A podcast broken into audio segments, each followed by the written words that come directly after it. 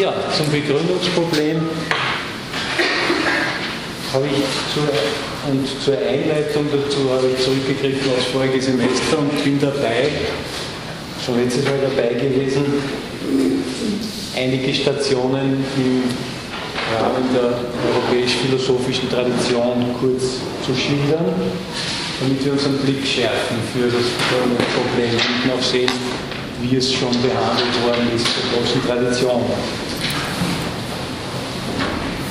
Also ich erzähle Ihnen was. Ja, also das wird ja, die vergangene Metaphysik wird ja oft verschrieben als Erzählung. Und ich möchte doch zeigen, dass die Leute, die das zusammen gedacht haben, methodisch gedacht haben, konsequent gedacht haben, bis auf bestimmte Probleme, die dann offen geblieben sind, die man auch wieder konsequent aufzeigen kann. Ich habe dazu die äh, vergangene Vorlesung in Begründungsebenen eingeteilt. Letztes Mal haben wir schon begonnen mit den ersten drei, glaube ich. Der dritten sind wir nicht ganz fertig geworden. Die erste Begründungsebene hat das empirische Selbst betroffen, wie wir gesehen haben, und zwar sogar die Alltagspraxis, die Alltagserfahrung, wo immer schon durch die Reflexion sowohl theoretische wie auch praktische Begründung mit enthalten ist. Wir haben auf dieser Ebene aber auch die Naturphilosophie, die ionische Naturphilosophie am Anfang der europäischen Philosophiegeschichte äh, eingebunden, weil hier ja wieder auf empirische Gründe zurückgegriffen wird, auf Elemente in der Natur in erster Linie. Ganz deutlich habe ich aber auch die Erfahrungswissenschaft hier eingereiht in diese erste Begründungsebene, weil die ja ganz dezidiert im Empirischen bleiben will und gar nicht versucht, über das Empirische hinaus noch weitere Gründe zu finden.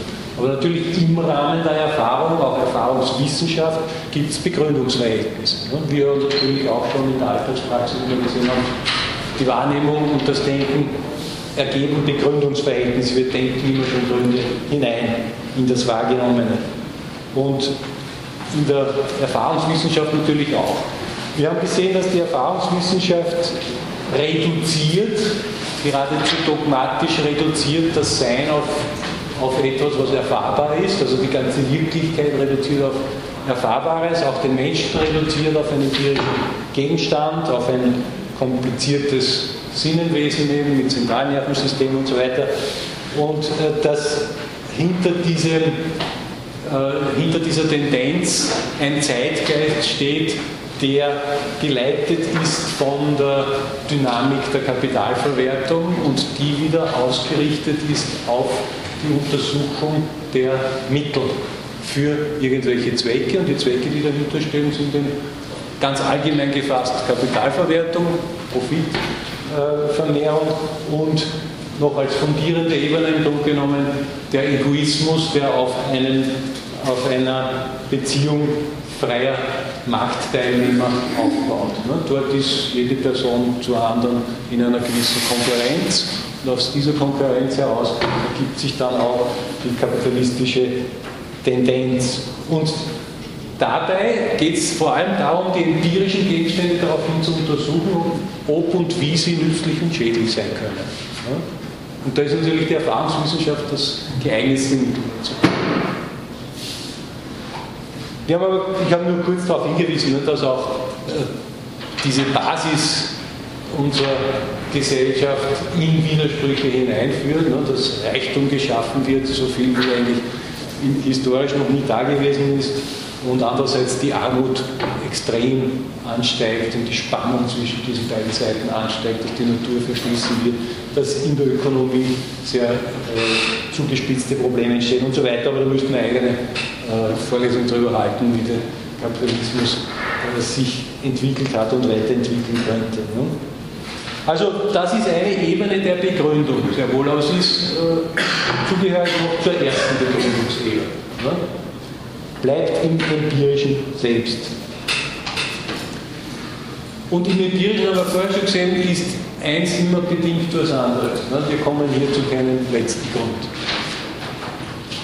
Die zweite Begründungsebene habe ich überschrieben mit das Nicht-Empirische. Und das ist ein wesentlicher Schritt, wenn wir überhaupt in die allgemeine Ebene des philosophischen Denkens kommen wollen. Dann dürfen wir nicht in empirischer Inhaltlichkeit ähm, stecken bleiben, weil dort nichts wirklich erkennbar ist. Das ist alles nur bedingt erkennbar, unter Vorbehalt erkennbar, mit Wahrscheinlichkeit äh, sind gewisse Konstruktionen auf Zukunft hin wiederholbar, aber was die Wirklichkeit selbst ist, ist dort ohnehin nicht zu erkennen. Und es gibt auch hier keine Stringenz. Das ist alles immer nur eingeschränkt wahr. Die zweite Begründungsebene habe ich angeknüpft bei Parmenides, der eben hinausgeht über die Begründung in empirischen Elementen und als einzig Wesentliches am Veränderlichen, Vergänglichen, am Endlichen das bloße Das herausgreift. Das etwas ist. Gleichgültig was es ist. Das ist zugleich der Schritt, alles Inhaltliche zu distanzieren. Und dadurch kommt er zum Seinsbegriff. Das bloße Das des Endlichen ist eben das Sein als solches. Dieses Sein ist die Wahrheit schlechthin, es gibt nichts anderes. Ne? Das Nichtsein wird ausgeschlossen, es ist ein Monismus des Seins. Und wer versucht mit differenzierten und differenzierenden Erkenntnisvermögen wie Wahrnehmung und Erfahrung an das Sein heranzugehen, der bringt wieder die ganze Unschärfe, die Veränderlichkeit, die Unterschiede hinein und bleibt im Irrtum stecken. Nicht? Also auch die Erfahrung insgesamt wird abgelehnt. Alles, was wirklich wahrhaft und gültig ist, ist das Seinswesen. Und diesem Sein werden dann begriffliche Bestimmungen zugeschrieben, von denen wir gesehen haben, dass sie in Wirklichkeit nur negativ sind. Also ungeworden, unvergänglich, unveränderlich, unteilbar, eins. Ja, in diesem Sinn auch vollendet, weil sie sich nicht verändern kann und so weiter. Also es sind lauter Negationen. Und dadurch sehen wir im Blick auf Parmenides, der selber nicht so gesehen hat, der das für positive Bestimmungen gehalten hat, sehen wir, dass er hier bloß in einer Abhebung, in einer negativen Abhebung von der Bestimmtheit gelandet ist. Also, Hände sind nur erlaubt, wenn, wenn ich angerufen werde. Ja? Also, eine Negation aller Bestimmtheit ist dieses Sein. Ja? Das ist unbestimmt. Und wegen dieser Unbestimmtheit ist es auch vom Nichtsein gar nicht mehr zu unterscheiden. Das ist eine einzige Unbestimmtheit, die sich daraus ergibt. Der Vorteil ist aber, dass wir jetzt über die Bestimmtheit überhaupt hinausgekommen sind, über die mannigfaltige äh, Inhaltlichkeit der Erfahrung und auf einer rein begrifflichen Ebene stehen. Das Sein ist eine Unbestimmtheit, verallgemeinert auch alles andere. Es selbst ist ja schlechthin allgemein, das ist das Gültige an der Menge, das bloße Das gilt immer. Äh, und in Relation darauf bleibt auch alles Bestimmte in der Allgemeinheit. Weil alles Bestimmte, ganz gleichgültig was es ist, ist auf diese Unbestimmtheit bezogen. Und daher äh, stehen wir mit dem Begründungsproblem jetzt auf der Ebene der Begrifflichkeit und können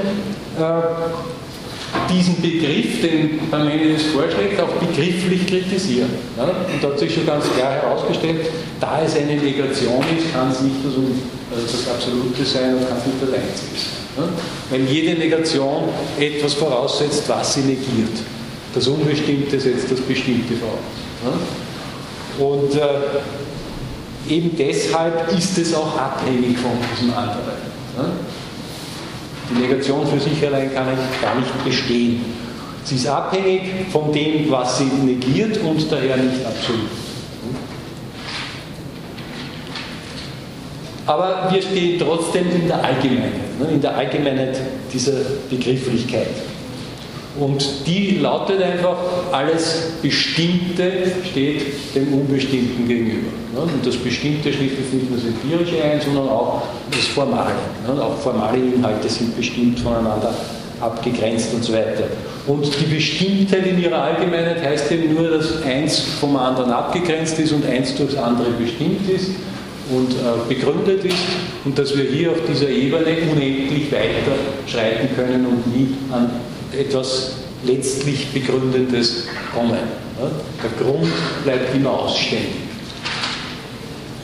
Die Endlichkeit als solche ist unendlich, ne? aber sie liegt vor.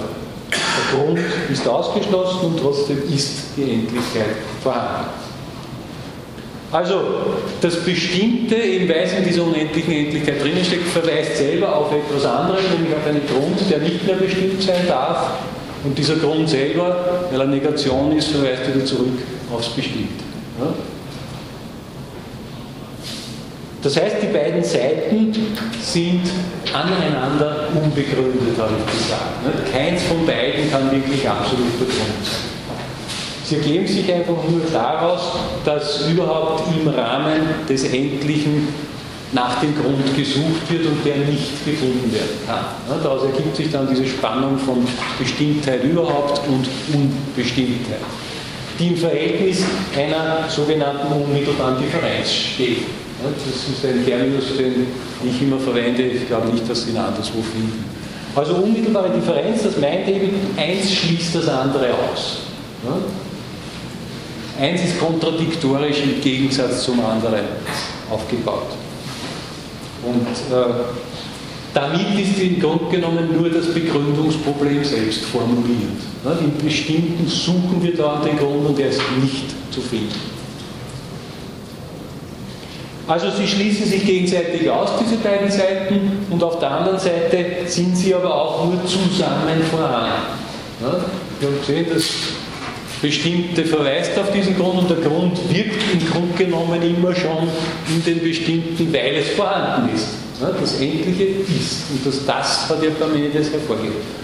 Und daher ist der Grund im äh, Endlichen mit enthalten und umgekehrt ist dieser Grund eben immer nur anendlich vorhanden und nicht abgetrennt für sich allein oder nicht einmal mehr zu denken wäre. Und das Problem ist aber, dass das beides zwar zusammen sein müsste, aber durch die Art, wie es zusammen ist, nämlich in Gegensätzlichkeit, gar nicht wirklich zusammen sein kann. Also wir können eigentlich nicht auflösen in dieser Zweiheit selbst, sondern wir verharren, äh, wieso beides überhaupt zusammen ist. Das Zusammensein wäre ein positives Verhältnis, die unmittelbare Differenz ist aber ein negatives Verhältnis. Und die schließen sich gegenseitig aus. Daher dürfte es überhaupt kein bestimmtes Sein geben weil ja Sein und Bestimmtheit nicht zusammenkommen könnten.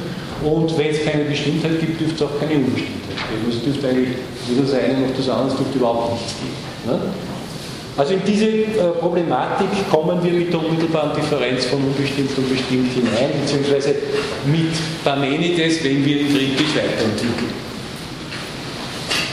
Ähnliche Argumente finden Sie dann in anderer Weise aufgebaut bei Gorgias, ne, der dann eben formuliert, es gibt nichts. Ne? Sein ist eigentlich nichts. Und wenn es doch etwas gäbe, dann ist es erkennbar. Und wenn es doch erkennbar ist, dann ist es nicht mitteilbar. Ne? Das sind so aporetische Stufen von Parmenides ausgehend, die dann letztlich wieder zur sinnlichen Unmittelbarkeit führen soll bei Gorgias.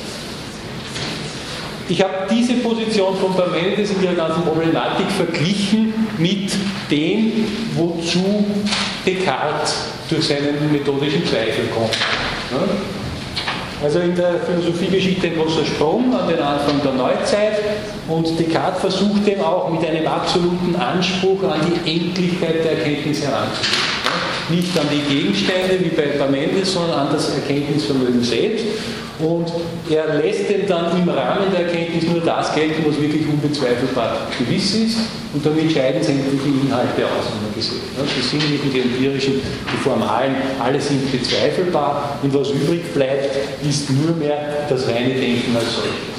Das Ich denke und weil ich denke, bin ich auch. Also auch hier fallen wieder Denken und Sein zusammen, wie bei Parmenides, der auch sagt, das Sein als solches kann nur gedacht werden. Und das Denken und das Sein sind eins, sind dasselbe. Dasselbe bei, bei Descartes, ne? Denken und Sein fallen zusammen, nur deklariert er als ich, ne? als dieses unbezweifelbare Ich denke. Im Sum Cogitans bricht aber genau diese Differenz wieder auf, wie bei Descartes. Denn das unbezweifelbare Ich denke ist nur deswegen unbezweifelbar, weil keine Inhalte mehr da sind. Ne? Die sind durch den methodischen Zweifel schrittweise äh, hinaus komplementiert worden, sodass das Denken inhaltslos übrig bleibt. Und als inhaltslos ist es natürlich unbestimmt und steht den Inhalten in derselben unmittelbaren Differenz gegenüber, wie wir es vorher bei Parmenides gesehen haben. Und wieder könnten hier beide Seiten gar nicht zusammenkommen. Es dürfte also kein Denken geben, das einen Inhalt hat, und es dürfte keinen Inhalt geben, der gedacht wird. Weil sie einander ausschließen gegenseitig. Und der, man könnte sagen, Vermittlungsversuch oder Begründungsversuch bei Descartes, der Rückgriff auf einen Gott, von dem die Ideen stammen, der führt auch wieder nur in die Unbestimmtheit hinein, weil dieser Gott eben durch lauter negative Prädikate bestimmt wird. Also dieser Gott fällt zusammen mit der Unbestimmtheit des Synchronseins. Also auch hier sind beide Seiten aneinander unbegründet und keins von beiden ist wirklich der Grund und das Absolute, ja, sondern es sind Komponenten des Endlichen. Sie sind aneinander unbegründet, daher auch aneinander endlich die Seiten. Und daher charakterisieren sie prinzipiell die Endlichkeit auf einer allgemeinen Ebene. Sie formulieren eigentlich das Begründungsproblem selber in allgemeiner Weise. Ich bin dann zur dritten Begründungsebene weitergegangen und habe es genannt die Denkstruktur. Wir beginnen bei dieser Gegensätzlichkeit der unmittelbaren Differenz ne, und müssten jetzt das entsprechende Gegensatzpaar finden und von ihm aus konsequent auf ein vorausgesetztes Absolutes, auf einen Grund aller Endlichkeit schließen zu können. Ja, dieser Versuch liegt bei Platon vor. Ja, ich habe Ihnen dann schon einiges gebracht, wie er diesen Gedankengang aufbaut. Äh, er beginnt bei dem Endlichen als Veränderlichen, Vergänglichen, und schreibt ihm zuerst einmal die Bewegung zu als notwendige Eigenschaft. Wir haben aber gesehen, die Bewegung für sich allein wird sich auflösen in totales Chaos. Wir hätten überhaupt keinen bestimmten Inhalt. Es muss also in den materiellen Dingen, die wir empirisch erfassen können, immer auch Beharrliches mit drinnen sein. Oder anders gesagt, die Ruhe. Es muss Bewegung und Ruhe beides zusammen sein. Und äh, Beides für sich allein, haben wir gesehen, ist für Platon nichts. Das eine ist bloß das Chaos der totalen Veränderlichkeit. Das andere ist völlige Erstarrung, wo überhaupt keine empirische veränderliche Inhaltlichkeit mehr vorhanden ist. Und das wäre dann bloß nur mehr das reine Denken ist gleich Sein bei Parmenides. Ja? Beides ist also dann nichts. Nur zusammen sind sie etwas. Ja? Wenn sie zusammenkommen, konstituieren sie die materiellen Dinge. Das ist also die eine Ebene der Endlichkeit bei Platon. Er zieht aber im Rahmen der Endlichkeit noch eine weitere Ebene ein, und zwar eine begründende Ebene, und setzt dem Veränderlichen, Vergänglichen dann Wesensbegriffe voraus, die die Substanz, die bleibende Substanz, äh, die ewige Grundlage sowohl Seins- als auch Erkenntnisgrundlage der veränderlichen Dinge sind. Und diese Ebene ist für Platon Idee. Die Ideen sind die eigentliche Fundierung des materiellen veränderlichen äh, Seienden. Und Sie sehen hier, dass Platon klarerweise die Materialität, die, äh, also die Gegenständlichkeit in etwas Geistigem fundiert, ja, in den Wesensbegriffen, die ontologisch gefasst sind als das eigentliche Sein, das nicht vergeht, das ewig Sein. Aber auch die Ideen gehören wegen ihrer Vielheit noch zum Endlichen, sie begrenzen sich gegenseitig, ne, sie gehören zum Endlichen. Daher müsste es, wenn der Begriff äh, hohe Bewegung stimmt für alle Endlichkeit, müsste es auch am, auf der Ebene der Ideen diese beiden Seiten geben. Und wir haben gesagt, die Ideen selber als Fundierendes sind die Ruhe und der Erkenntnisprozess der Ideen, also dass sie gedacht werden, ist die Bewegung das Denken selber, das diese Ideen denkt. Denn Ideen als Begriffe sind natürlich Gedachtes. Womit ein kleiner Hinweis auf ein Denkendes eingebunden ist, das, den Platon aber hier im Sophistes, wo er auf diese Sachen eingeht, nicht ausführt. Das ist nur so eine Andeutung.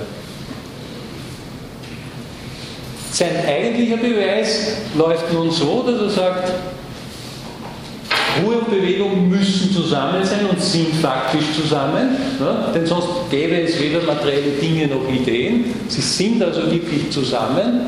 Sie können sich aber nicht selbst verbinden, weil sie sich ja ausschließen. Ja. Daher muss es ein übergeordnetes Prinzip geben, das beide in sich vereint und aufeinander bezieht. Ein Vermitteln des Drittes ist vorausgesetzt.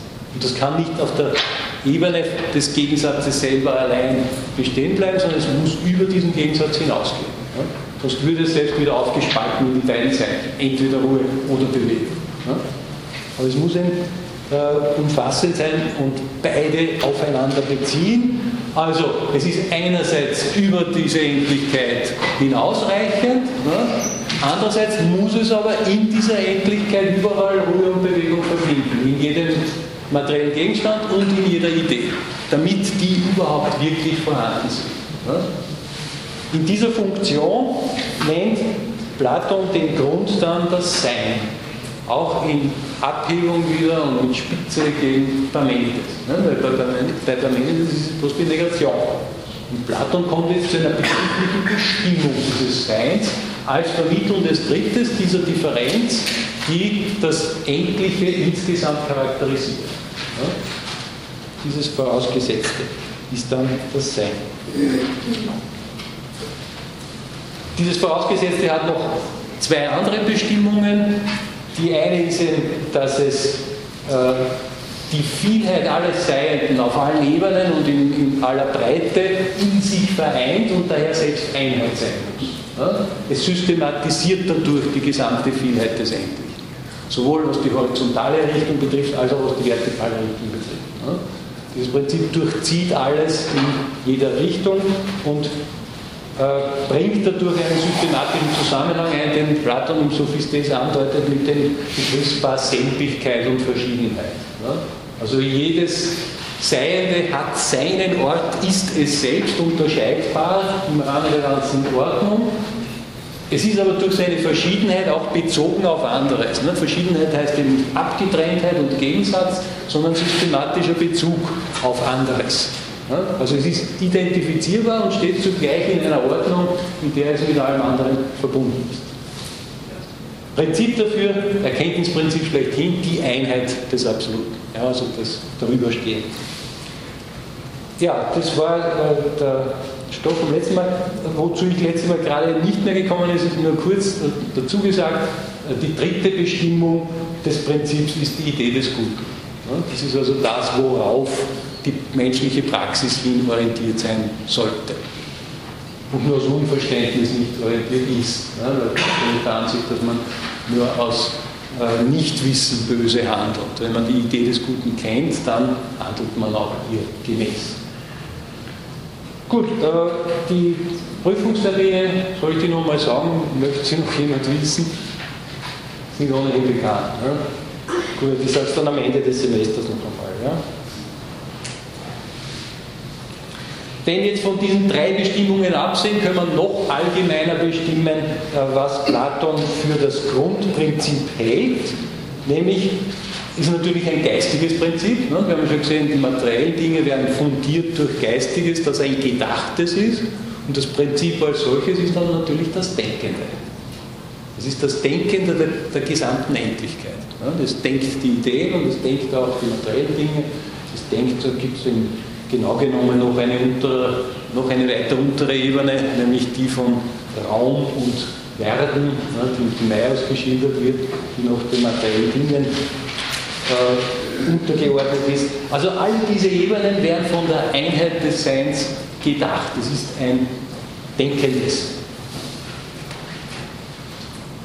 Und seine eigene Einheit und sein eigenes Sein konkretisiert sich an seinen Inhalten ist überall mit dabei und systematisiert, ordnet und findet jeweils die Gestalt, die an der bestimmten Stelle angemessen ist. Und der Grund ist eben hier nicht mehr ausgeschlossen vom Begründeten. Das Begründungsverhältnis lässt sich jetzt denken. Der Grund ist nicht ausgeschlossen, sondern er ist bezogen auf sich selbst, auf seine eigene Endlichkeit. weil er ja alles durchdringen muss, weil er im Begründeten überall wirksam sein muss. Daher nicht mehr diese Aphoretik des Abgetrenntseins, sondern es ist eine Einheit, es gehört alles zusammen, der Grund und das Begründete. Unbeschadet der Differenz, ne, der Grund muss trotzdem darüber hinausgehen, weil sonst könnte er nicht die Kraft haben, die beiden Seiten von Ruhe und Bewegung miteinander zu verbinden.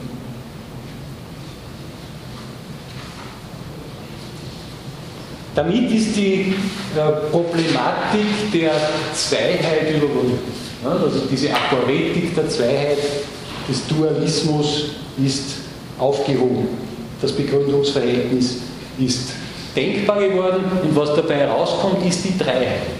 Ja, ganz deutlich. Ruhe und Bewegung als unmittelbare Differenz und darüber das vermittelnde Dritte. Und bei Platon selbst diese Dreiheit jetzt nicht nur in dieser Allgemeinheit, da kann man sie herausfiltern, ne, sondern auch in Stufen vorhanden. Also Raum und Werden äh, lasse ich jetzt beiseite, das ist eigentlich die unterste Differenz, die dann in, im Ateiron der sinnlichen Inhalte vermittelt wird.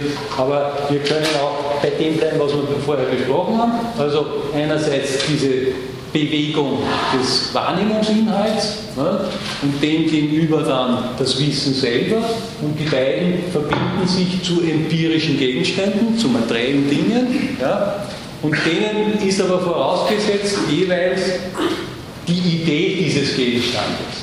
Ja, die Idee des Gegenstandes ist eigentlich das, was den ganzen veränderlichen Gegenstand in sich einschließt und in ihm die beiden Seiten von Bewegung und Ruhe vermittelt. Und diese Idee selbst ist nun wieder nicht nur das vermittelnde Dritte, sondern ist auch selbst wieder mit den vielen anderen Ideen ein endliches, das in einer solchen Differenz drinnen steht, nämlich in der Differenz einerseits selbst die Ruhe zu sein und andererseits im Erkenntnisprozess Bewegung an sich zu haben. Und darüber steht dann wieder das Prinzip, das die ganze Pyramide in sich einschließt. Also man kann da sehr wohl äh, aus der Dreiheit des Denkens auch verschiedene Stufen machen. Das ist ja dann gerade im, deutschen Idealismus speziell ausgeübt worden. Die Dreiheit immer weiter aufdifferenziert. Das Denken ist prinzipiell seiner Form nach Dreiheit. Darum habe ich eben den Titel des, der Begründungsebene genannt, Denkstruktur. Die Denkstruktur ist die Dreiheit. Überall, wo Denken ist, wenn es, wenn es konsequent gedacht wird, geht es über die bloße Gegensätzlichkeit hinaus und hat in sich selber die Differenz vermittelt. Die unmittelbare Differenz kann natürlich je nach Systematik verschieden ausschauen ne? und kann auch in der Systematik verschiedene Gestalten annehmen. Aber es bleibt zuletzt dann immer diese pyramidenartige Form und der Schritt immer auf eine Metaebene. Das ist wesentlich. Von einer Problematik, die sich konsequent zuspitzen muss, kommen wir dann notwendigerweise zu einer Metaebene. Diese Art von Dreiheit kann man jetzt auch bei Descartes herausfiltern. Ja, nicht direkt bei ihm, aber in, seinen, in Anknüpfung an seine Problematik. Wir haben gesehen, bei ihm ergibt sich in die Zweiheit vom Denken selber in seiner Unbestimmtheit, ne, ohne Inhalt, und die Inhalte auf der anderen Seite. Und bei dem kann man aber nicht stehen bleiben. Ne? Das ist die bloße Aporetik, haben wir schon gesehen. Und es sind auch äh, die späteren Denker dabei nicht stehen geblieben. Ne? Das hat äh, eine intensive Beschäftigung mit der Problematik nach sich gezogen. Es sind immer wieder dann die Dreiheiten auch daraus hervorgegangen. Das kann man bei Spinoza verfolgen, bei Leibniz, bei Kant vor allem ne, und dann speziell im deutschen Idealismus immer diese Dreiheiten, die daraus äh, hervorgehen. Ich möchte das nur ganz kurz zeigen, wieso das notwendigerweise so ist. Wenn Sie nämlich das Problem haben, dass auf der einen Seite die Unbestimmtheit des Denkens steht und auf der anderen Seite der Inhalt ausgeschlossen vom Denken, und wenn Sie aus dieser Zweiheit dann zum Ergebnis kommen, es dürfte überhaupt kein inhaltliches Denken und keinen gedachten Inhalt geben, weil die immer auseinanderfallen, dann müssen Sie natürlich selbst als Denken beide Seiten in sich einschließen. Ja? Wenn Sie das Problem haben, dann denken Sie beide Seiten und beziehen Sie in Ihrem eigenen Denken aufeinander. Das Denken ist also immer schon das Dritte, wenn es die unmittelbare Differenz überhaupt nur reflektiert, wenn es sie als Problem vorfindet. Also der Gegensatz bleibt bestehen und trotz dieses Gegensatzes ist das übergeordnete Denken die Vermittlung des Gegensatzes und bezieht eins aufs andere. Und dadurch wird ein Zusammenhang hergestellt, nämlich dass das Denken sich jetzt auf einen Inhalt bezieht ne, und der Inhalt gedacht wird. Und dann entsteht eben diese Differenz in einer anderen Form, nämlich auf der einen Seite äh, ein inhaltliches Wissen, ein Subjekt, ein konkretes Subjekt und auf der anderen Seite ein gewusster Inhalt, ursprünglich ein Objekt, ein, ein sinnlicher Inhalt. Ne? Diese beiden Seiten, Subjekt, Objekt, stehen dann einander gegenüber, aber im Rahmen eines übergeordneten Denkens. Ne? Das die Beziehung hergestellt hat und dadurch beide Seiten auch konkretisiert hat. Man könnte auch sagen Vorstellung, Gegenstand. Ne? Äh, Subjekt, Objekt. Diese beiden Seiten. Wenn wir jetzt von der Bestimmtheit abstrahieren, ne, die Bestimmtheit liegt jederzeit vor, wenn wir uns empirisch umschauen, äh, aber wenn wir von dieser Bestimmtheit abstrahieren und wieder in die Allgemeinheit zurückgehen, die bei, bei Descartes ja schon angebahnt ist, wenn er mit seinem äh, methodischen Zweifel alle Inhalte ausklammert schrittweise, ne, so wie bei Parmenides, der auch die Inhalte, das Was weglässt.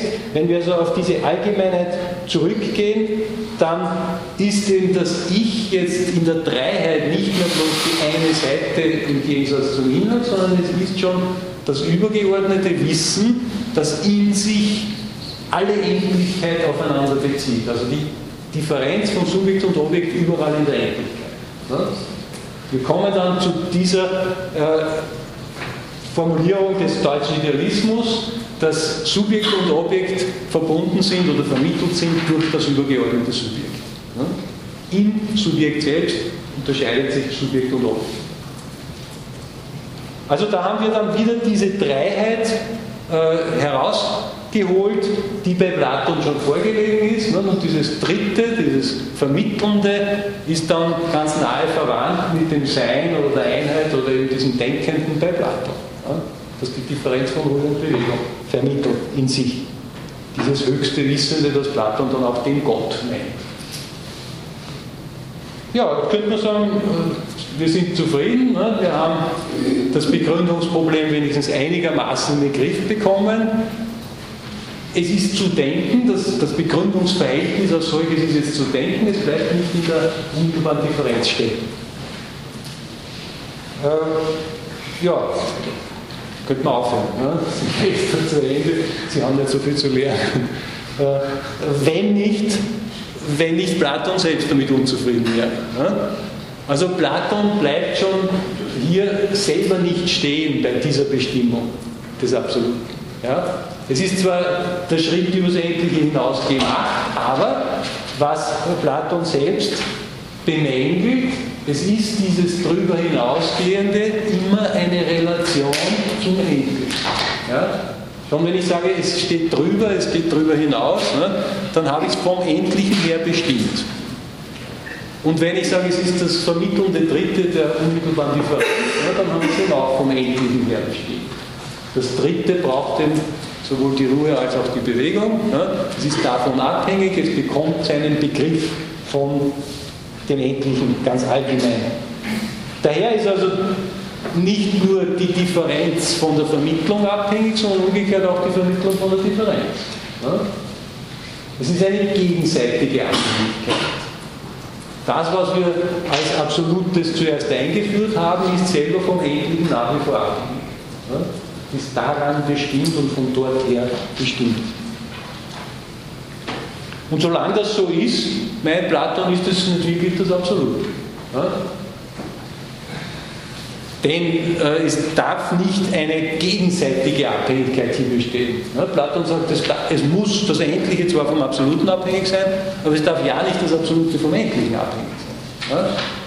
Sonst verliert es eben seinen Anspruch. Also, wir müssen mit Platon einen Begriff finden, eine Bestimmung finden, die das Absolute als solches trifft und nicht in ihrer Relation oder in seiner Relation zum Endlichen. Ja?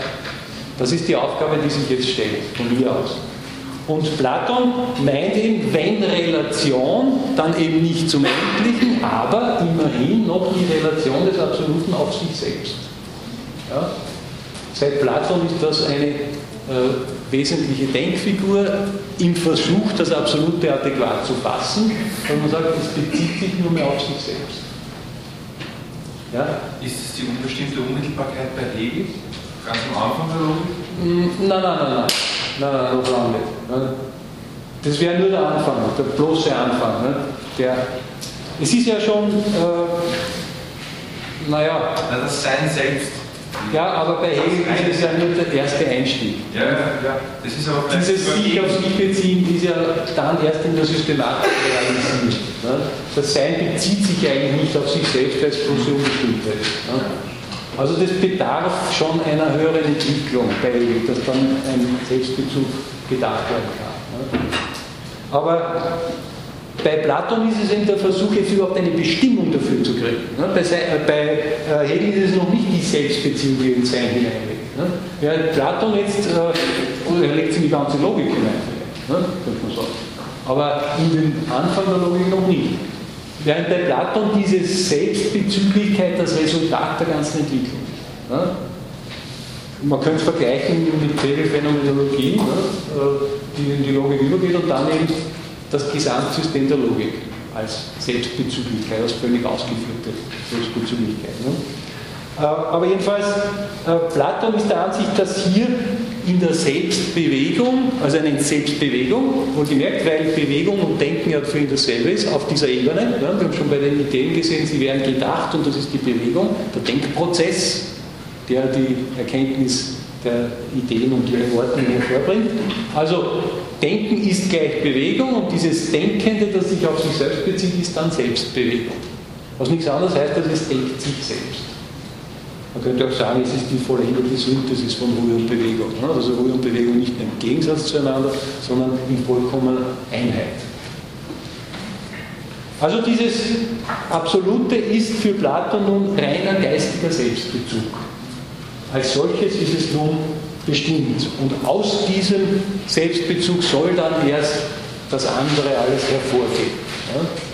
Es ist also noch ohne Endlichkeit ganz auf sich selbst, sich selbst genügend und aus ihm geht dann die Endlichkeit erst hervor.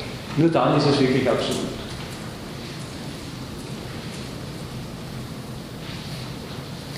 Diese äh, Denkfigur hat sich dann eben durchgezogen durch die durch die Philosophiegeschichte, also vor allem von Platon dann zum Neuplatonismus, ne, Plotin, äh, und dann eben in der Scholastik ist sie nicht äh, explizit so aufgetreten oder kaum, äh, sondern erst dann im deutschen Realismus wieder. Ne? Diese Bestimmung äh, oder als Causa sui. Ja? Sie findet man es dann bei Descartes und bei Spinoza äh, aber wie es dann wirklich zu denken ist, das äh, wurde ausdifferenziert im deutschen Idealismus. Und wenn wir dann diese Denkfigur bei Platon speziell kritisieren, dann treffen wir zugleich auch die Idealisten, ne? die deutschen Idealisten. Im Kern würde ich sagen. Ne? Das haben wir voriges Semester ja auch verschiedentlich durchgesprochen. Und die Kritik an Platons Bestimmung des Absoluten äh, ist so anzulegen, wenn es überhaupt eine Bestimmung ist, ja, und das soll es ja sein, dann müssen wir in diesem Begriff auch eine Differenzierung vornehmen. Dann muss hier ein Unterschied drinnen stecken in der Selbstbewegung oder im sich selbst denken. Und das heißt, es muss auf der einen Seite ein Denkendes geben und auf der anderen Seite ein Gedachtes. Ja?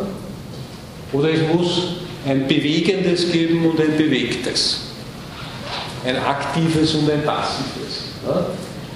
Das heißt aber zugleich eben auch, es muss im Absoluten selber den Unterschied zwischen einem Grund und einem Begründeten geben. Ja? Das Bewegte wird ja hervorgebracht durchs Bewegende.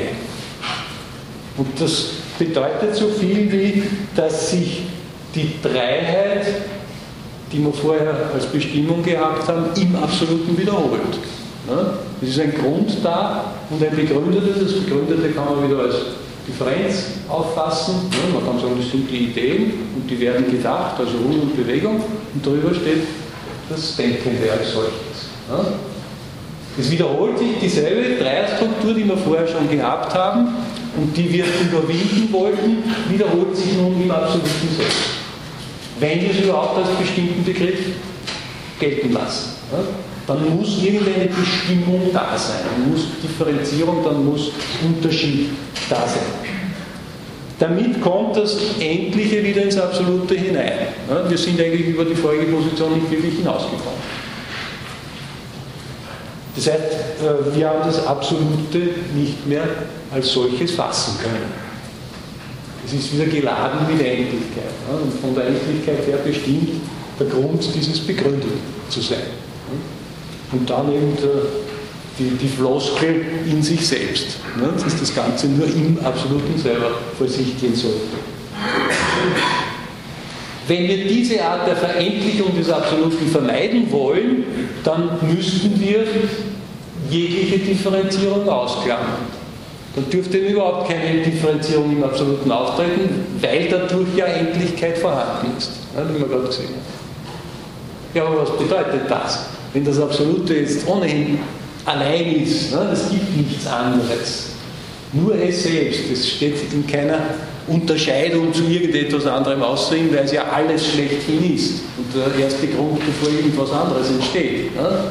Wenn es also nichts anderes außer sich hat und von dort her bestimmt werden kann und in sich selber auch keinerlei Unterschiede hat, dann löst sich es natürlich vollkommen auf.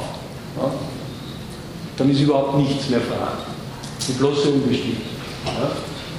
Dann landen wir wieder in einer Negation. Unbestimmtheit als solche. Und das ist wieder nur eine andere Form, wie das Absolute eigentlich wird. Ja? Weil die Negation natürlich wieder die Bestimmtheit voraussetzt. Die Unbestimmtheit setzt die Bestimmtheit voraus. Also diese Art von Rettung verendlicht das Absolute genauso, als wenn man gleich in das Absolute hinein die Endlichkeit integriert. Das sind also die zwei Wege, die uns offen stehen. Mehr können wir nicht machen. Wenn wir die äh, idealistische Begründung heranziehen wollen und das Denkende als solches absolut setzen wollen. Ja? Das Denkende für sich allein lässt sich nicht absolut setzen. Das ist entweder Denkendes von etwas, ja? und wenn es das ist, dann hat es Endlichkeit in sich, bestimmt sich selbst an diesem Inhalt, oder es ist überhaupt nicht differenziert. Dann kann es sich selber auch nicht denken, dann kann es nicht Selbstbewegung oder sich selbst denken, reiner geistiger Selbstbezug sein, dann ist es überhaupt verschwunden. Ne? Es kann sich selber nur denken von den Inhalten her. Wenn es etwas denkt, dann kann es reflektieren, dass es das Denkende dieses Inhalts ist. Aber ohne Inhalt kann es sich nicht fassen. Ne? Bleibt nichts von ihm übrig. Also äh, eine Aporetik, die sich trotz äh, des Versuchs, der, das Begründungsproblem in der Dreiheit aufzulösen, ne, wieder ergibt, weil die Dreiheit auch nicht ausreichend war. Ne. Wir müssten jetzt, oder Platon versucht es, die Vermittlung selbst absolut zu setzen. Ne. Das ist die vierte Erkennt äh, Begründungsebene, Absolutsetzung der Vermittlung. Ne weil die Freiheit zu wenig ist. Aber diese Absolutsetzung misslingt. Zwar ist das Denken nicht auf irgendwelche bestimmten Inhalte angewiesen, ne? wir sind in einer begrifflichen Allgemeinheit, aber es ist darauf angewiesen, dass prinzipiell irgendetwas Endliches da ist. Es muss sich an der Endlichkeit selber bestimmen. Ja? Also liegt das Problem jetzt anders gesagt darin, dass wir nicht einsehen können, wie das Denken sich selbst anders löst. Das möchte ich dann erst bei Hegel genauer behandeln. Ja? Das ist, natürlich steckt das auch mit drin. Das wäre eine Lösung, wenn man das einsehen könnte. Ja? Das äh, bringe ich dann noch im Laufe der Fortsetzung. Ja? Also nur wenn es einen Inhalt hat, kann das Denken selber etwas Bestimmtes sein, nämlich einen bestimmten Inhalt denken und kann sich als die Voraussetzung des Inhalts dann selbst reflektieren. Ja? Aber wenn es gar keinen Inhalt hat, dann verliert es sich total. Und genau mit dieser Problematik haben sich auch Fichte, Schelling, Hegel, also die drei großen deutschen Idealisten, herumgeschlagen und haben es meines Erachtens nicht lösen können. Ja? Äh, der junge Fichte, der frühe Fichte, jung, ja, der frühe Fichte, äh, war in Bezug auf dieses Begründungsproblem und auf die idealistische Begründung noch am vorsichtigsten, kann man sagen, ja, von den drei. Er hat äh, zuerst zwar unter Vorbehalt weiterer Begründungen in uns selbst, im endlichen reflektierenden äh, Vernunftwesen, hat er äh, das geistige Prinzip zu fassen versucht und hat das als absolutes Prinzip angesetzt, ja, als unbedingtes Prinzip, eben im Rahmen dieser Selbstreflexion und hat es das absolute Ich genannt. Ja. Also die Selbstbezüglichkeit des Ich-Denke als solche. Und von diesem absoluten Ich hat er gesagt, es setzt sich selbst. Ja. Es ist Identität, die sich selbst verwirklicht, die nur auf sich selbst bezogen ist. Aber zugleich ist ihm völlig bewusst gewesen, dass diese Identität von uns theoretisch nicht eingesehen werden kann. Weil wir ja die Identität immer nur als Voraussetzung für die Differenz erfassen können. weil die Differenz immer mit dabei ist. Die bloße Identität als solche ist leer, ist nichts. Wenn wir Identität voraussetzen, dann muss sie bezogen sein auf die Differenz. Das ist dann wieder Zugeständnis an die Dreiheit. Muss die Dreiheit als solche vorhanden sein. Nicht das bloße eine für sich allein. Also nur von der Endlichkeit her, von der Differenz, die bei äh, Fichte dann lautet Ich und nicht Ich, die sich aneinander begrenzen, man könnte auch sagen Subjekt-Objekt, diese beiden Seiten sind vermittelt in einem übergeordneten absoluten Ich oder im Subjekt. Aber dieses absolute Ich kann man theoretisch nicht erkennen, weil wir die Differenz in der Erkenntnis immer mitschleppen. Ja? Sonst hätten wir keine Differenzierung. Vom Endlichen her bestimmen wir diese Voraussetzung. Und das weiß, äh, das weiß Fichte sehr genau. Ne? Also wir brauchen ein Nicht-Ich, an dem sich das Ich begrenzt und dann können wir darüber hinaus auf die vorausgesetzte Vermittlung dieser Differenz schließen. Wobei Nicht-Ich bedeutet eben äh, die materiellen Gegenstände, die Objekte außer uns und zugleich die Sinnlichkeit in uns. Ne? Also dieser ganze Bereich, der mit der Sinnlichkeit verbunden ist, das ist für Fichte nicht Ich. Also unsere eigene Unbedingtheit und Absolutheit ist theoretisch nicht erkennbar, nicht erfassbar. Aber Fichte hält trotzdem daran fest, dass wir sie haben, dass sie in uns vorhanden ist. Und als Lösung findet er dann ein unmittelbares sich Bewusstwerden dieser, dieser, dieser Unbedingtheit in uns. Ein unmittelbares Wissen von der Selbstbezüglichkeit, die er dann als Freiheit deklariert, also er geht ins Praktische über, ein unmittelbares Konfrontiertsein der Freiheit mit sich selbst, das sich dann auch als unmittelbare Einsicht in einen solchen unbedingten Anspruch in uns äh, ausdrückt, nämlich als Sittengesetz. Ja? Also wir haben unmittelbar ein Bewusstsein von unserer praktischen Verpflichtung, dass wir unbedingt das Gute tun sollen. Ja? Nicht müssen, aber sollen. Und das, mein Fichte, ist nichts anderes als die Einsicht des absoluten Ich in sich selber durch intellektuelle Anschauung.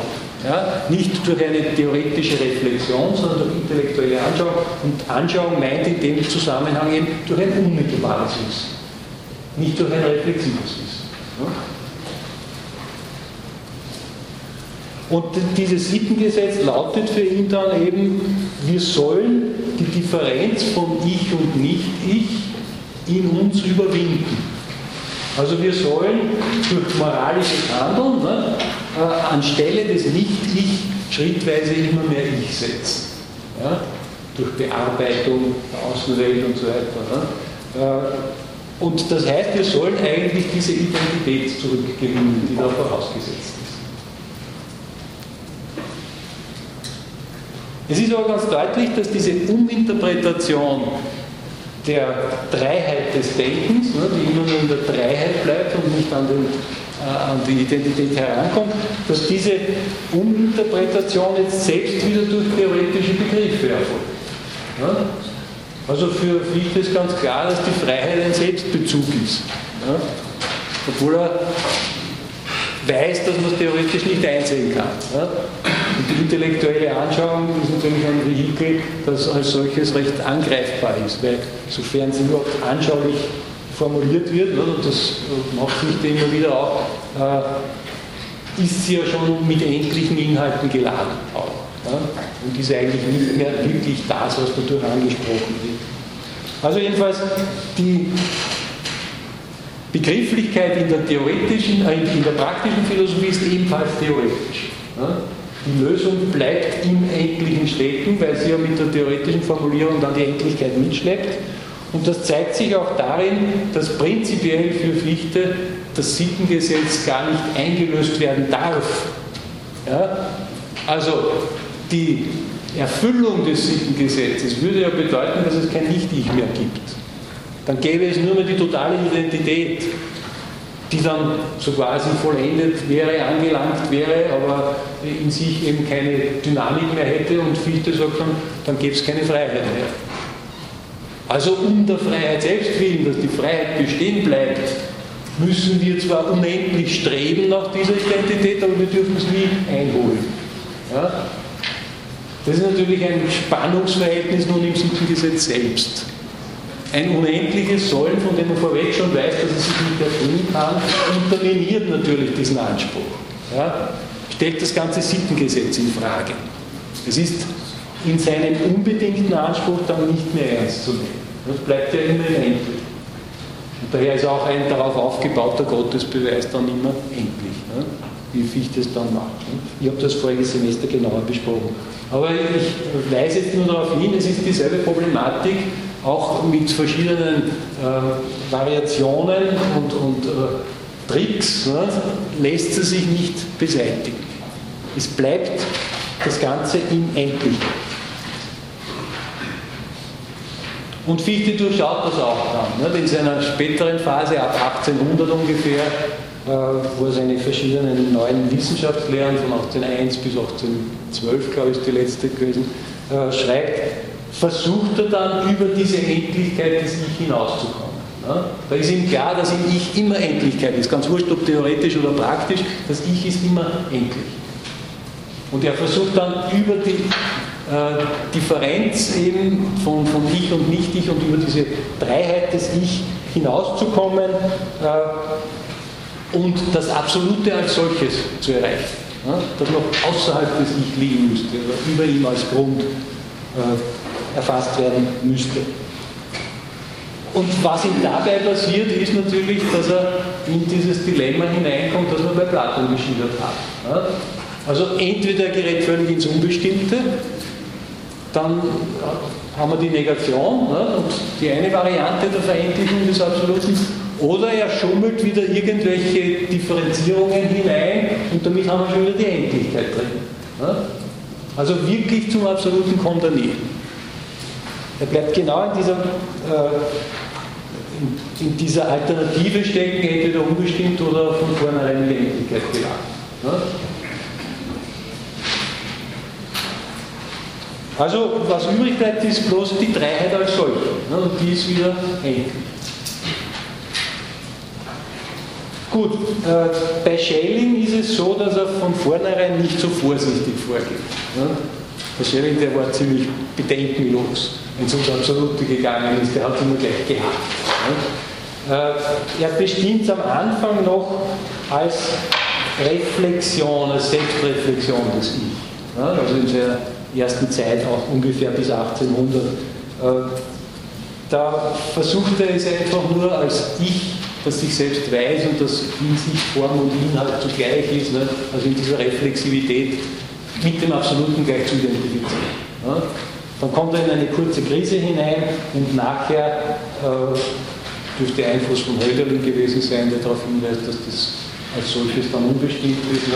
Und nachher schwenkt er um äh, diese Selbstbezüglichkeit eben als unmittelbare Erkenntnis des Geistes anzusehen als intellektuelle Anschauung. Ja? Nicht mehr Selbstreflexion, sondern Selbstanschauung des Geistes. Was in der Unbestimmtheit des Geistigen völlig gleichgültig wäre. Ob das jetzt Anschauung oder Reflexion genannt wird, in dieser reinen Selbstbezüglichkeit macht das keinen Unterschied. Aber er selber äh, ist sich dieser Unbestimmtheit so weit bewusst, dass er einsehen würde, da kommt man nie wieder heraus, wenn man mal drinnen ist. Ne? Bitte, ja. Schelling macht es, glaube ich, den Unterschied, dass die Kunst ab dem Zeitpunkt diesen höheren Stellenwert gegenüber der Philosophie einnimmt, oder? Naja, naja im System des transzendentalen Idealismus, äh, die Kunst ist eigentlich dann schon ein Produkt auch dieser Spannungen, die durch die Selbstdifferenzierung des Grundes entstehen. Die Kunst ist die oberste Auflösung auch der Spannung zwischen bewusst und unbewusst. Ja? Und deswegen kann das Denken sie nicht völlig auflösen. Insofern geht die Kunst drüber. Das ist auch so eine äh, Anlehnung an die Anschaulichkeit des ganzen Systems, ne? intellektuelle Anschauung. Ja? Diese Unmittelbarkeit soll weiter tradiert werden und mit entscheidend wird. Ja, das ist dann so eine, ein bisschen eine, äh, ein, ein Schwanken. Aber ja, Sie haben recht, es ist eigentlich die Kunst dann doch das Allerhöchste. Ne? Und Hegel setzt die Reflexion wieder über ja, ja. bestimmt an, ja, deswegen setzt er die Philosophie das absolut ja, ja, genau, genau. Bei Hegel ist die Philosophie, ne? auf jeden Fall. Mhm. Gut.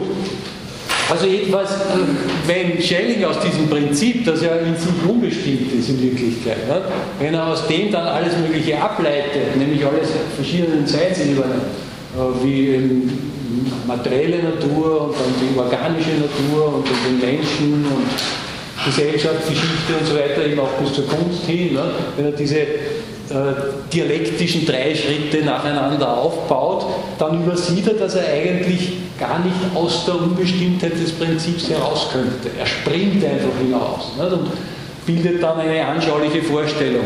Also die Identität von Ich und Ich, die er voraussetzt, diese intellektuelle Anschauung, wird dann plötzlich zu einer Bewegung zentrifugal, ne?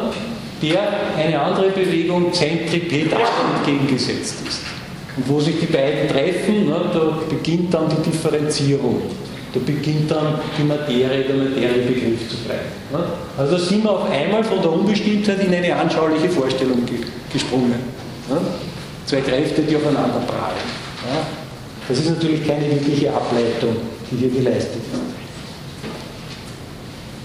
Aber er bleibt dann wieder in dieser Dreiheit, ne? dialektische Dreischritte, wo jeweils eine Differenz entsteht, die aus dem Prinzip heraus immer wieder vermittelt wird. Ne? Und die eigene Identität sucht und dadurch sich weiterentwickelt. Aber es ist im Grunde genommen unvermittelt. Ja? Einmal das, einmal jenes, entweder Unbestimmtheit oder dann die Dreiheit. Und genau dieses Oszillieren ist dann auch das Markenzeichen der mittleren Sphäre von, von Shelley, ne, wo er dann auf der einen Seite die Identität ansetzt und dann äh, als Resultat dieser Identität oder von ihr durchdrungen die verschiedensten Differenzen, deren Vermittlung die Identität ist. Ne? Also Identitätssystem, das immer so hin und her springt, ist jetzt das absolute unbestimmt oder ist es Vermittlung von Differenz? Ne? Es schwankt da zwischen diesen beiden ohnehin nicht ausreichenden Alternativen der äh, Begründung.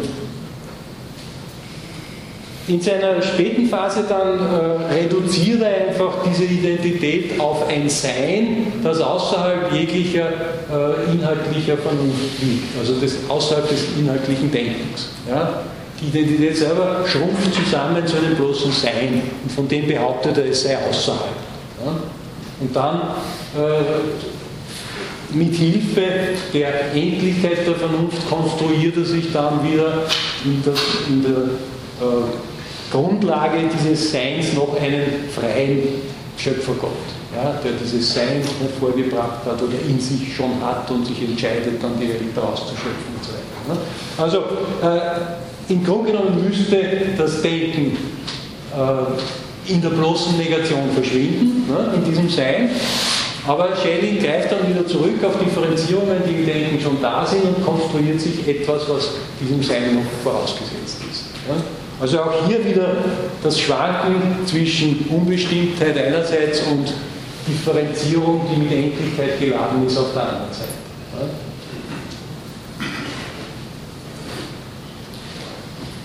Ja, bei Hegel ist es nun so, da könnte man sagen, er ist wirklich der konsequenteste von den deutschen Feministen. Er bleibt unbeirrbar bei der Ansicht, dass das Denken das Absolute ist und versucht dann, wenn er das mal eingesehen hat, nicht mehr irgendwie über das Denken noch hinauszukommen.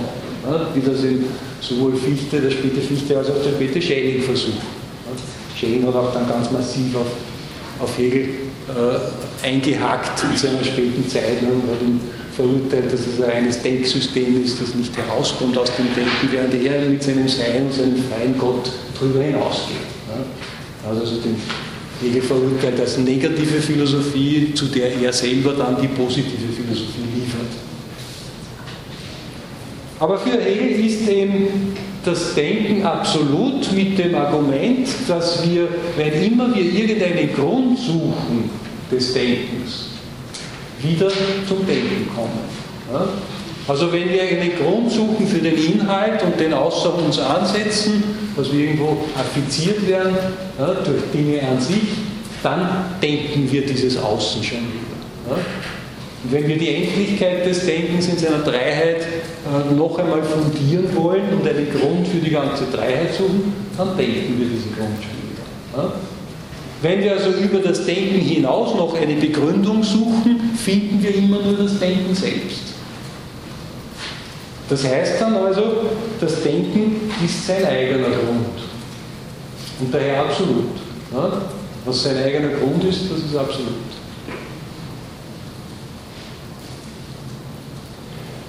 Aber eben vom, vom Inhalt ausgehend, von der Endlichkeit ausgehend. Also Hegel marschiert in der Phänomenologie des Geistes ja durch die ganze Endlichkeit durch ja, und steigt dann zu diesem Grund auf.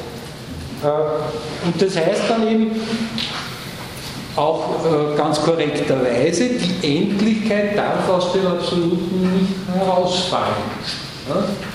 Die Endlichkeit muss zum Absoluten selbst gehören, denn sonst würde ja der Fall eintreten, dass das Absolute an der Endlichkeit begrenzt ist. Würde man sagen, das Absolute ist eben nicht endlich, dann kommen wir wieder in so eine unmittelbare Differenz hinein. Und das Endliche ist nicht absolut. Ja? Endliches und Nicht-Endliches würden sich gegenseitig ausschließen und das Absolute wäre nur die eine Seite einer solchen unmittelbaren Differenz. Und dadurch natürlich begrenzt an den anderen. Ja? Also die Endlichkeit darf nicht eine Grenze des Absoluten sein. Das, die Endlichkeit muss integriert werden in das Absolute.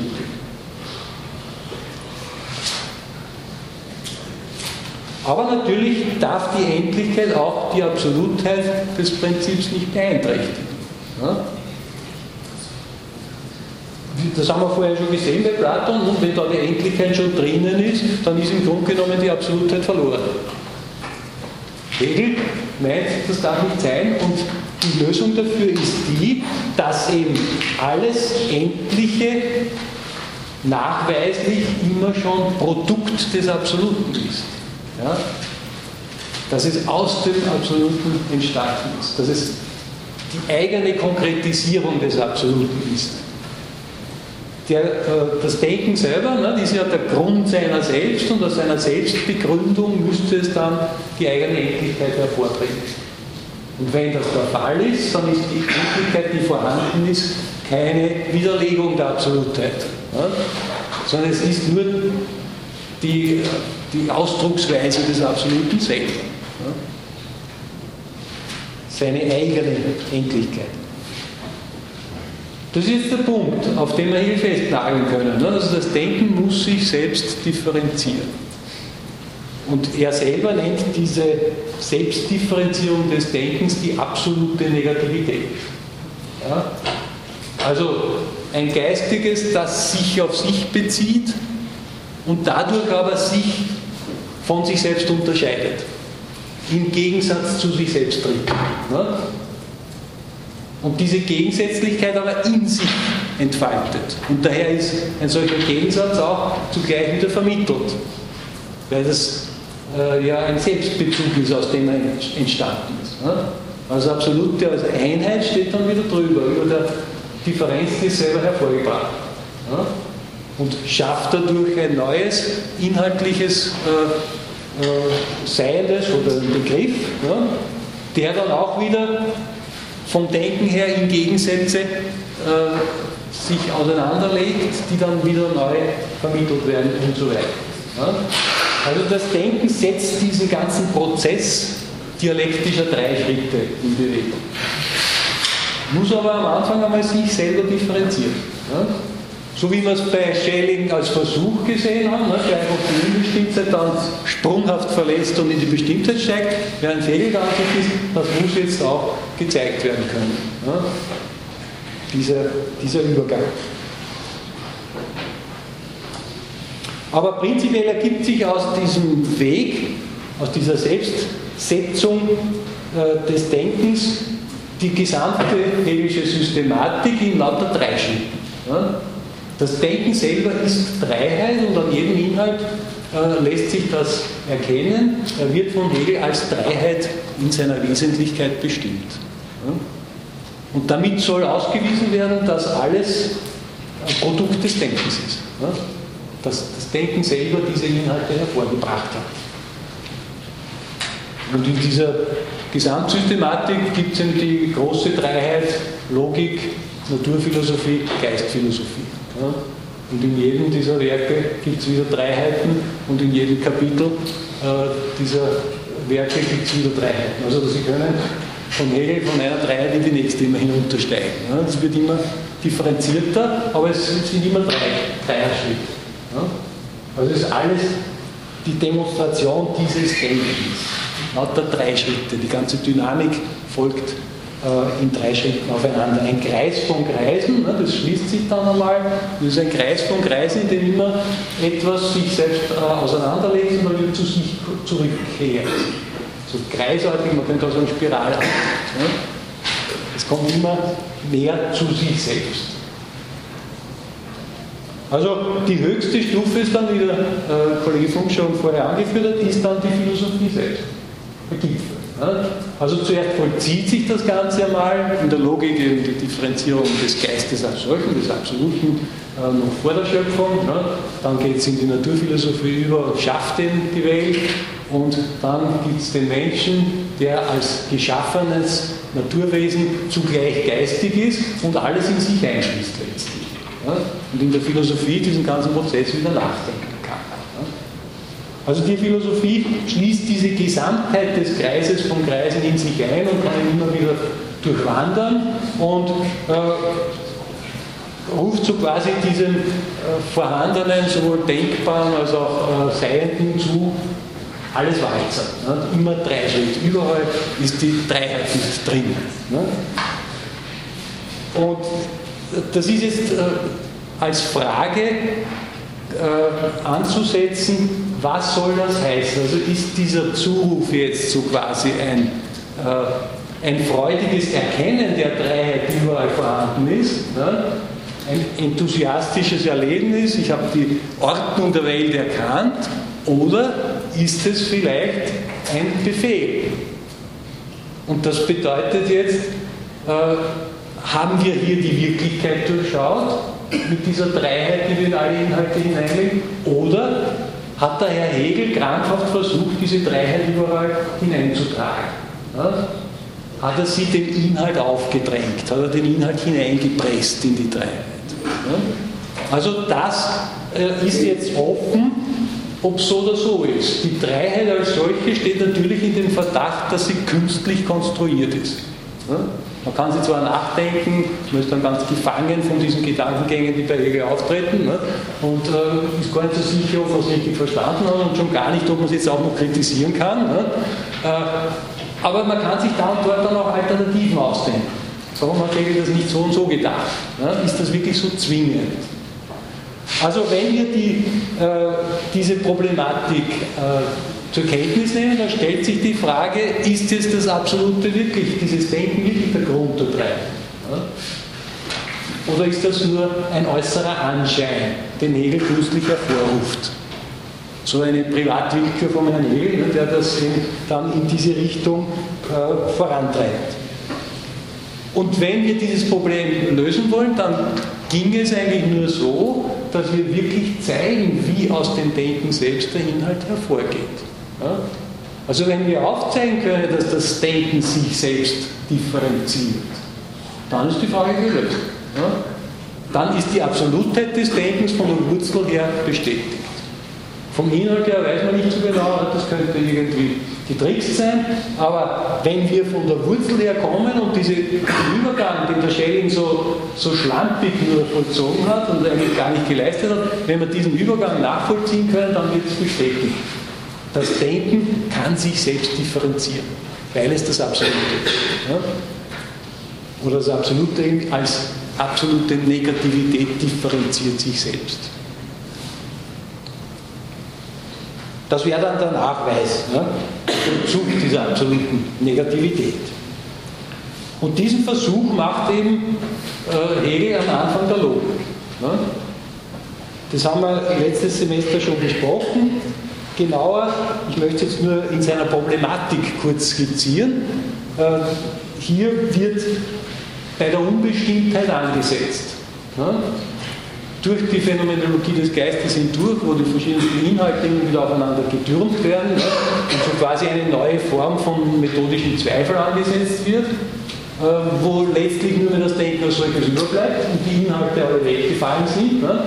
Durch diese äh, Methodik bleibt die Unbestimmtheit als solche übrig und von der behauptet nun Hegel, das ist der Einstieg ins Absolute. Ja weil wir die Inhalte mal weggelassen haben. Wir sind an das Absolute herangekommen und wenn wir hier ansetzen, dann können wir zuschauen, wie es sich selber differenziert.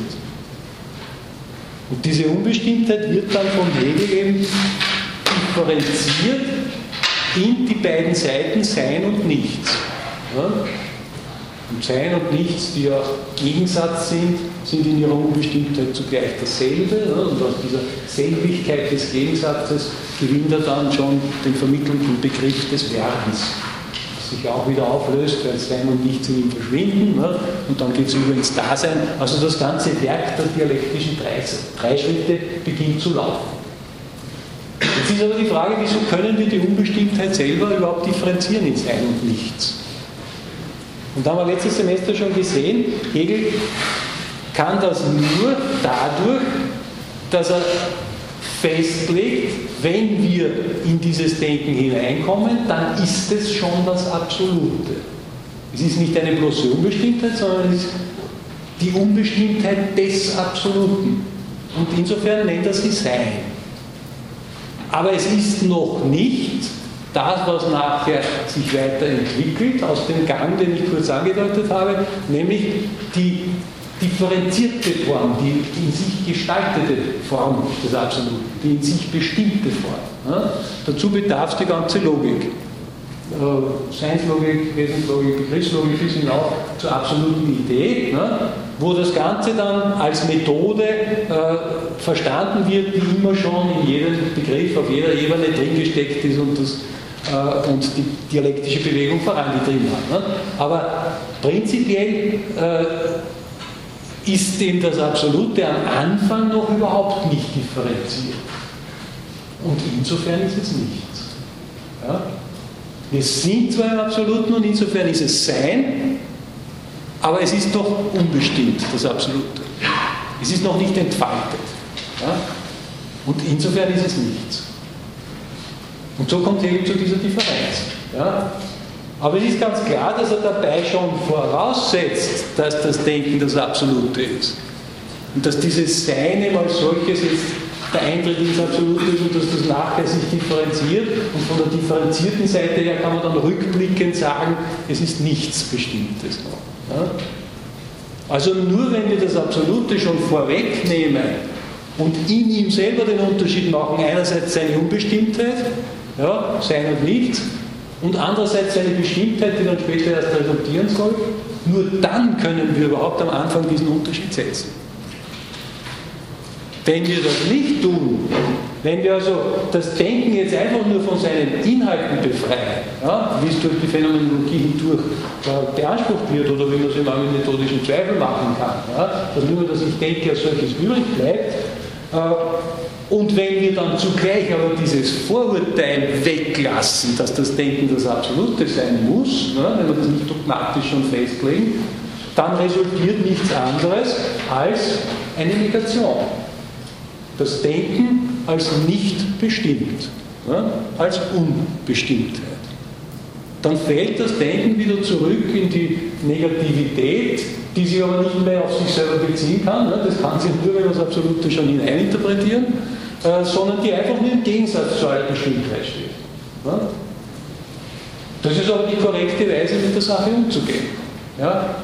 Denn ansonsten wird ja dogmatisch festgelegt, das Denken muss das Absolute sein. Aber es wird nicht gezeigt, wie es aus seiner Unbestimmtheit in die Bestimmtheit übergeht. Sondern seine eigene Bestimmtheit wird schon vorausgesetzt. Ja? Also, wenn wir es nur so nehmen als solches, dann bleibt es eben die Negation und wir fallen eigentlich zurück in die unmittelbare Differenz von Parmenides und Descartes und könnten von dort her wieder den Gedanken aufbauen zur Dreiheit. Ne? Versuchte Vierheit, ne, also dass wir dann die Vermittlung absolut setzen und dann landen wir wieder bei der Vergeblichkeit dessen. Ja? Also wir können äh, hier wieder vorne anfangen und kommen dann wieder zu Hegel und der scheitert und daher fangen wir wieder von vorne an. Ja? Das ist auch so ein Kreis der Vergeblichkeit, der sich hier eröffnet. Ja? Also die Selbstdifferenzierung des Denkens lässt sich nicht nachweisen. Und das gelingt auch Hegel nicht. Obwohl er immerhin einsieht, ne, das muss man ihm schon sehr gut behalten, dass das bei Schelling und Fichte nicht gelungen ist und dass man es besser machen müsste. Ne? Und darum versucht er es eben auch am Anfang der Logik. Also die Bestimmtheit bleibt immer vorausgesetzt und die Dreiheit als solche ist das Einzige, wie wir das Denken fassen können. Ne? Bestimmtheit wird gedacht ne? und das Denken ist immer an einer Bestimmtheit äh, zurückreflektierte Voraussetzung. Hm?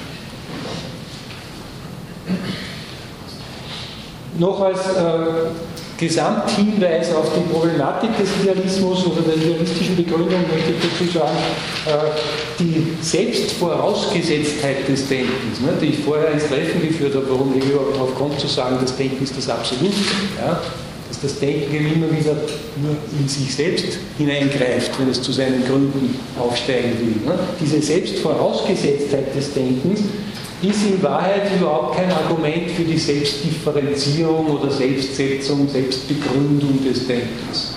Es ist überhaupt kein Argument dafür, es als reinen Selbstbezug zu bestimmen.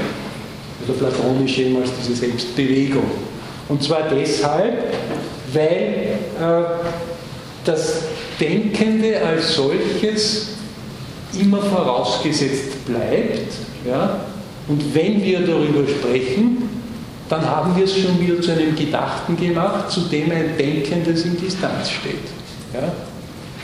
Wenn wir das Denkende selber versuchen in Begriffe oder im Denken äh, zu fassen, dann wird es zum Gedachten. Ja? Und wenn wir ein Gedachtes haben, dann muss ein Denkendes vorausgesetzt sein. Und wenn wir das jetzt wieder formulieren und sagen, das ist ein Denkendes vorausgesetzt, ne, dann haben wir es schon wieder zum Gedachten gemacht. Und dem ist wieder ein Denkendes vorausgesetzt sodass wir es nicht einholen können. Es bleibt immer wieder das Denkende vorausgesetzt. Wir können ja nicht sagen, es ist Selbstbezug, weil wir es gar nicht fassen können. Das Denken versucht vergeblich dort hinaufzusteigen. Wenn es äh, glaubt, dort zu sein, dann zieht es schon wieder herunter.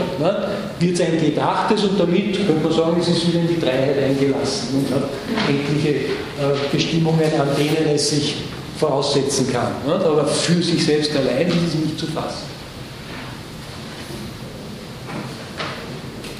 Also es entzieht sich prinzipiell äh, seiner, seinem eigenen Zugriff und seinem eigenen Begriff. Ja? Es ist nicht einholbar. Und daher die Konsequenz ist eben die, dass das Denken diese seine eigene Voraussetzung, sich selbst als Grund, ne, nicht bestimmt. Ich kann ihm nicht sagen, was es ist. Ich kann es begrifflich nicht erreichen. Ne? Das muss offen lassen.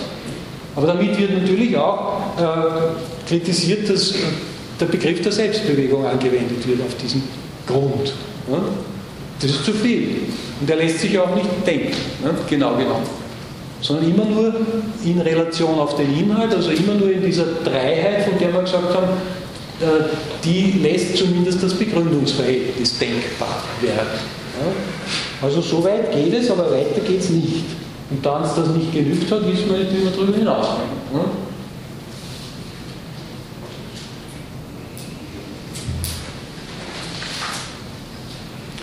Also man könnte auch so formulieren, das Denken kommt nicht weiter als zur Selbsterkenntnis seiner eigenen Endlichkeit.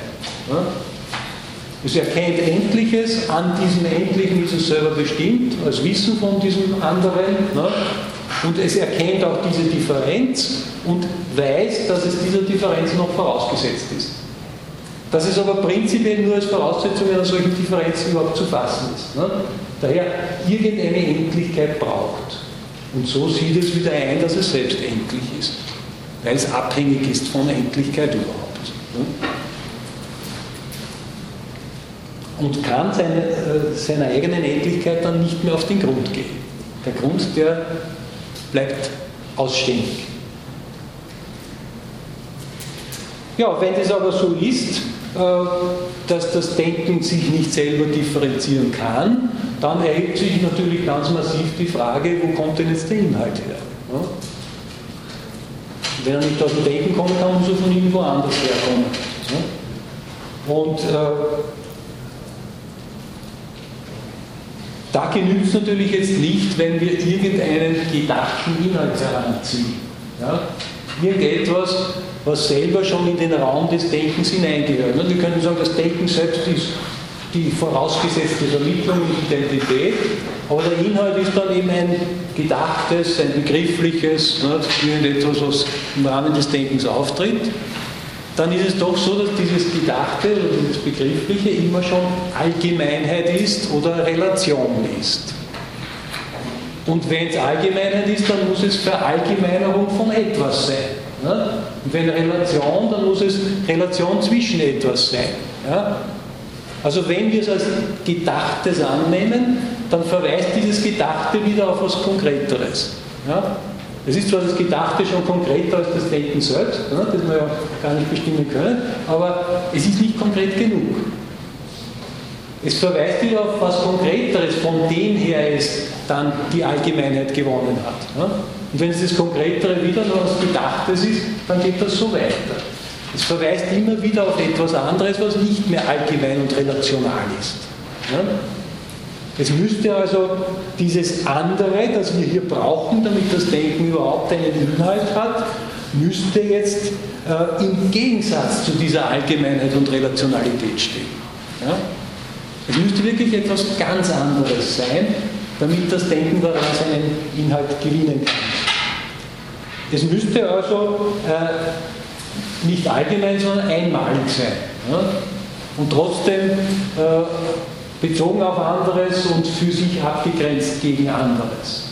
Also es müsste eine selbstständige Individualität sein. Ja? sind wir letztes Semester in dem Zusammenhang zum Begriff der Individualität gekommen. Ja? Wir brauchen, damit das Denken überhaupt einen Inhalt haben kann und auch selbst etwas sein kann ne, und sich an dem Inhalt selber reflektieren kann, brauchen wir Individualität. Es muss irgendetwas Individuelles, individuell Seiendes dem Denken noch vorhergehen, vorausgesetzt sein, damit es daran sich dann selber bestimmen kann. Ja? Und das äh, wird dann von den Idealismuskritikern, die wir letztes Semester behandelt haben, auch versucht, dieses Individuelle, das dem Denken noch vorhergeht, zu fassen, zu bestimmen ne, und trotzdem irgendwie das Begründungsproblem zugleich zu lösen.